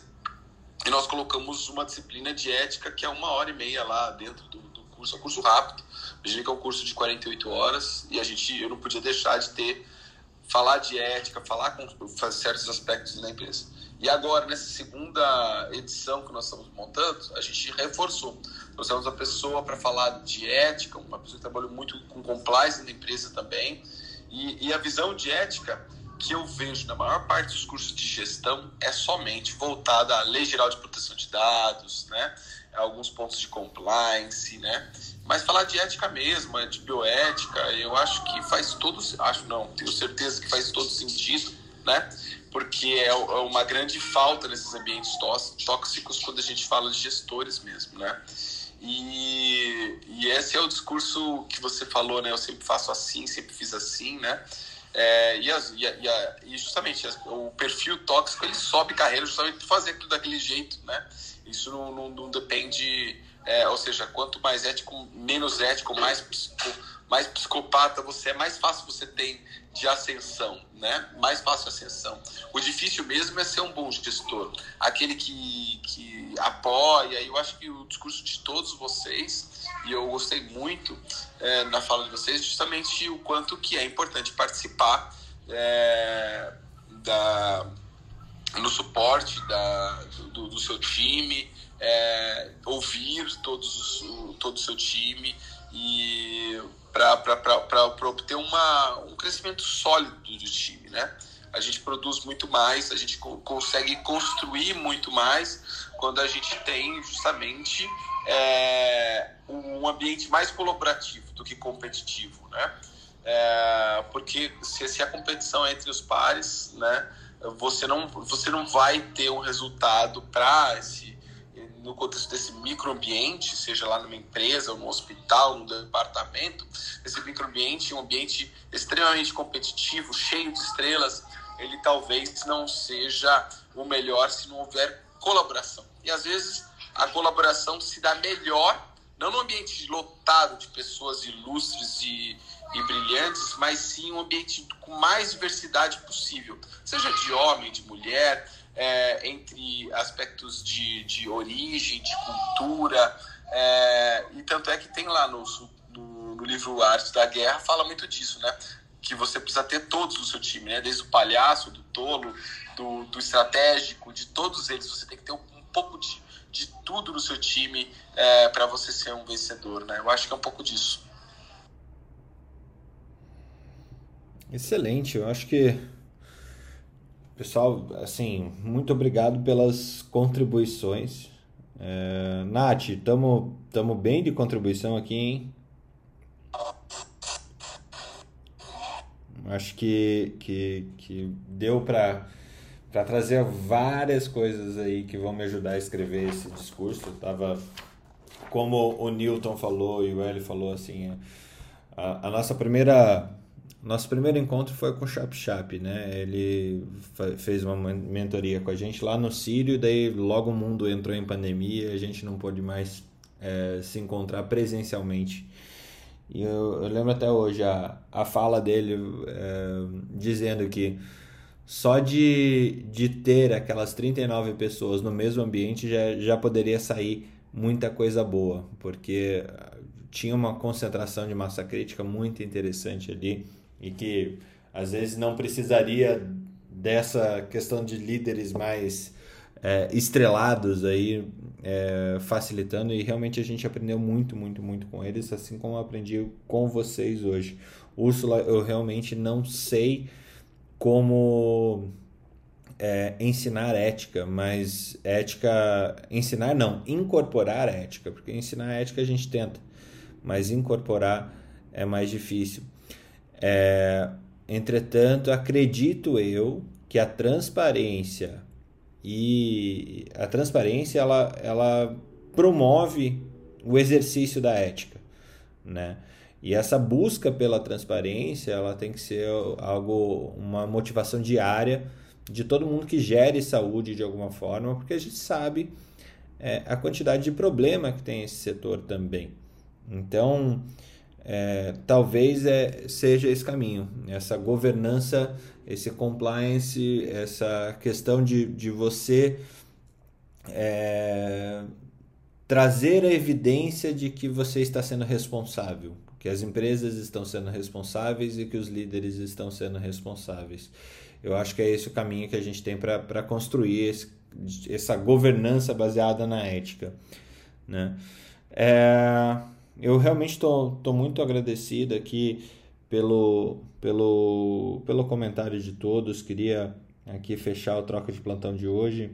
É, vou pensar algumas pessoas aí que falaram um pouco, ouviram muito e como grandes líderes ouvem mais do que falam. É, ali, Débora, Queria que você já deixasse seu bom dia para o pessoal, o que, que você aprendeu hoje rapidamente e, e a gente vai puxando esse fim do troca de plantão de hoje. Bom dia, Fernando. Nossa, fico super feliz aí com os comentários. Acho que você vai brilhar muito lá no seu discurso, você vai agregar muito.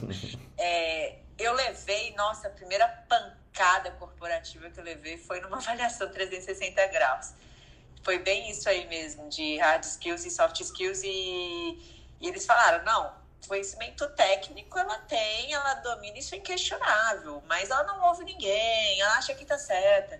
Porque hoje em dia, assim, algumas decisões até da saúde são político-administrativas. Vide o que está acontecendo com a vacinação no Brasil. E nós, médicos, a gente tem o hábito de ter estudo consolidado, com referências, e, e para a gente isso basta. A gente colegia uma decisão entre médicos e leva né, a situação. E, e, isso não basta na empresa, né? Você tem que ter todo um approach, você tem que sensibilizar, você tem que comunicar, você tem que ser literalmente uma expressão que eu escutei aqui, o pescoço, porque não é você que vai, que vai definir. E aí eu aprendi isso a duras penas e melhorei muito a minha pontuação, né, que isso influencia até na PRL que a gente recebe, sobre soft skills, depois que eu fiz treinamento de design thinking, que eu fiz é, jornada do usuário, hoje eu tomo muito cuidado para qualquer ação que eu faça, eu pergunto para as pessoas o que, que elas acham disso, é, dentro da ética, dentro da funcionalidade, dentro da perspectiva deles, o que, que eles pensam que vai ser bom, se aquele atendimento vai ser interessante, se uma pausa laboral vai ser interessante, quanto que isso custaria, quanto que eu conseguiria reverter esse lucro. É, então, assim, o custo da saúde ele é muito é, como eu posso falar para vocês, ingrato, porque a gente não economiza, a, a, gente não gera lucro, a gente economiza, né? E é uma economia invisível, que as pessoas não vão perceber. Então elas só vão perceber quando Demora elas muito tempo, né, Débora? É, e elas só percebem quando elas perdem, né? Então, é, as ações pós-Covid, a gente vai iniciar tardiamente, mas eles já estão sentindo isso no bolso, então já, vai, já existe um movimento. Então, agradecer principalmente a Ana aí que levantou, a Úrsula, sobre essas questões de avaliações de soft skills, onde e como aprendemos. Eu tive que aprender a duras penas, com psicologia positiva dentro da minha própria empresa, com a ajuda do meu marido, com a ajuda de. Eu fiz um curso de, de, de design, design thinking, de design para. É, é, estratégia, então eu tive que fazer vários cursos para poder aprender a ouvir, entender a jornada de cada um e assim construir é, qualquer e cada decisão, protocolo, protótipo, para que a gente consiga conseguisse sucesso. Bom dia para vocês e fica a dica aí, estudem bastante, porque ser médico do trabalho envolve mais do que o conhecimento técnico e, e, e a política de boa vizinhança. A gente tem que ser muito político também. Muito bom. Felipe, o que, que você aprendeu hoje que estivemos aqui? Qual é a sua, sua mensagem final? Nossa, é até injusto hein, o que eu aprendi hoje. Tem tanta coisa legal. Minha mensagem final é, chefe, qualquer dúvida, se, não, se me faltarem palavras hoje à noite, segue a dica da Marilé de cantar We Don't Need Another Hero no meio da apresentação. Mas eu tenho certeza que não vão lhe faltar belas palavras. Eu vou começar a dar risada no meio da, da apresentação, porque eu vou lembrar de você cantando We Don't Need Another Hero. Eu vou esperar a diretoria. Natália, por favor, filme. Pode deixar. Nath, aproveitando que você abriu, é, que, que, quais são suas. Agora formanda aí do, do CBEX Futuro, mas já líder da saúde há um bom tempo, que, que, que, que você nos traz aí para esse nosso bom dia? Fê, muito legal, muito legal conseguir aprender, acho que tanto no CBEX quanto aqui, com gente que tem experiência muito diferente, né? E eu acho que, que tem muito a ver com isso, trazer experiências de outros lugares também. A gente fala muito isso na tecnologia, que é conseguir trazer as humanidades né, para a tecnologia, para tomar melhores decisões, enfim. E eu acho que na saúde a gente, tanto aí emprestadas exatas, emprestadas humanas e é, manter os bons relacionamentos com todo mundo, acho que é um grande segredo para a gente virar líderes cada vez mais melhores, né? Então, primeiro só agradecer. Ana, coloquei meu Instagram aqui também. Eu não uso muito para saúde, não, mas tá aqui embaixo. É, se você quiser me chamar lá, a gente conversa. E é isso. Obrigada e vai ser sucesso hoje, Fê. Vai ser sucesso, vai ser sucesso. Né? E a, a Nath usa o Instagram para dar voz à artista que existe nela, porque o sonho dela é abrir uma, um ateliê ou uma. Um... é verdade, eu falo muito de arte lá, vai acontecer. É, é. Pessoal, tem, tem bastante gente, mas eu acho que chegamos aqui ao nosso, nosso fim. Eu, eu realmente, é, assim, Marileia, vamos rapidinho passar por essas despedidas e espero você hoje lá, hoje de noite. Ah, com certeza, estarei lá presente vendo vendo o seu discurso e vou tirar foto e filmar, viu? eu vou pedir para para Larissa abrir o, o espaço para ter um, uma canção. Ah, tá. Maria canta hora. Ela Bom dia a todos vocês, muito bom essas trocas e Úrsula no final. E no final, quando você falou, Úrsula, de todo mundo se ajudar, é o conceito do ecossistema que a gente fala tanto hoje, modernidade, é isso. A gente aprende com cada um e no final a gente cresce demais, porque aí o aprendizado ele vai, vai ser muito maior e não confundir confronto com conflito. Confronto é saudável, conflito não. Exato. Newton, bom dia. Não, só dizer que eu vou estar lá para ver o seu Opa! Tá 9 horas está na, tá na agenda já. Que beleza. Para mim, realmente, como eu falei no começo, né? é uma honra falar sobre esse tema, porque é um tema que eu gosto muito e é um tema que eu considero mais para a gente divulgar. Nós temos a chance, é muito gostoso ser gestor da área da saúde, é uma, é uma sensação de propósito imensa. É, todos aqui que são gestores da saúde devem sentir isso, realmente, porque a gente influencia tanto na vida das pessoas, é, na população, na saúde. Então, é muito gratificante ser gestor da saúde, independente de parte financeira, qualquer coisa. É legal demais. É isso aí. Hélio, bom dia. Obrigado, Newton. Obrigado, um bom dia para todos vocês.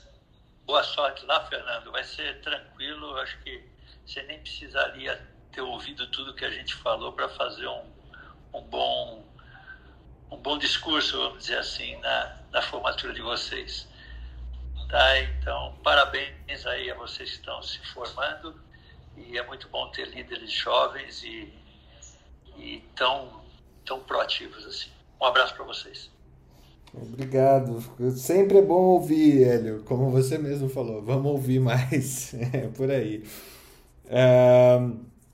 vamos pelas Anas agora. Ana. Ana Panigassi, depois Ana Paula e depois Ana Krau. Ah, gente, bom dia. Achei a discussão super pertinente. Com certeza o Fernando está absolutamente inspirado e brilhará intensamente hoje à noite. Parabéns para todos e um bom dia para todo mundo. Inspirado com certeza. Ana Paula. Boa sorte. A gente sabe que quando vai fazer qualquer tipo de apresentação tem que ir seguro e aquele friozinho na barriga faz parte. Então aproveita essa emoção para você colocar também o seu coração lá que vai dar tudo certo. E obrigada mais uma vez pela, pela sala. Que isso, obrigado pelas dicas. Ana Carol, Ana Carolina. Excelente discussão hoje também, gostei muito. É, acabou que eu não consegui falar tanto, mas eu queria dizer que eu sinto, como a Marilé falou e como outros disseram também, que a sua capacidade de relacionamento é o que mais importa para você conseguir ser um bom líder. Porque você pode ser bom tecnicamente, mas você, se você não tiver essa boa capacidade de relacionamento, isso não funciona. Ao passo que às vezes você é, é bom tecnicamente, mas claro, não vai ser em todas as áreas pode conseguir pessoas que vão trabalhar junto a você, que sejam boas tecnicamente em diversas áreas, e você coordenar isso com um, um, uma, uma boa capacidade de se relacionar com outras pessoas. Eu vejo isso quando eu tenho que é, fazer mediação entre clínica, cirurgia, direção. E o meu objetivo é que no final o paciente saia bem. Eu conseguindo isso, que todo mundo aceite que o melhor tratamento aconteça para o paciente, eu já fico feliz. Então eu tenho certeza que hoje você vai ser um sucesso e a gente vai estar aqui, todo mundo vibrando positivamente por você. que legal. Alex, é, para a gente fechar, bom dia. Oi, bom dia, Fernando. Primeiramente, parabéns aí para vocês e sucesso lá. É, a gente deseja mais para jogar uma energia boa, porque eu sei que vai ser com certeza sucesso. É, o tema hoje foi muito bacana. Você viu que o, até a gente passou um pouco do limite da, do, da hora aí. Não, e batemos recorde de pessoas às seis e meia da manhã, então... É, e daria para ficar aqui muito tempo ainda conversando sobre esse tema, porque tem muita coisa, né? E, e para certos aspectos nem tem muito certo e errado, né? Tem um, um, um caminho mais assertivo para certas situações, para outras, né? É... E, bem, eu acho que é isso aí, eu acho que já falei demais hoje e esperamos amanhã de novo um outro outro momento assim bacana. Ótimo, ótimo. Gente, bom dia para vocês e amanhã com certeza teremos um outro momento bacana. É, até mais. Academia Médica. Bem-vindo à revolução do conhecimento em saúde.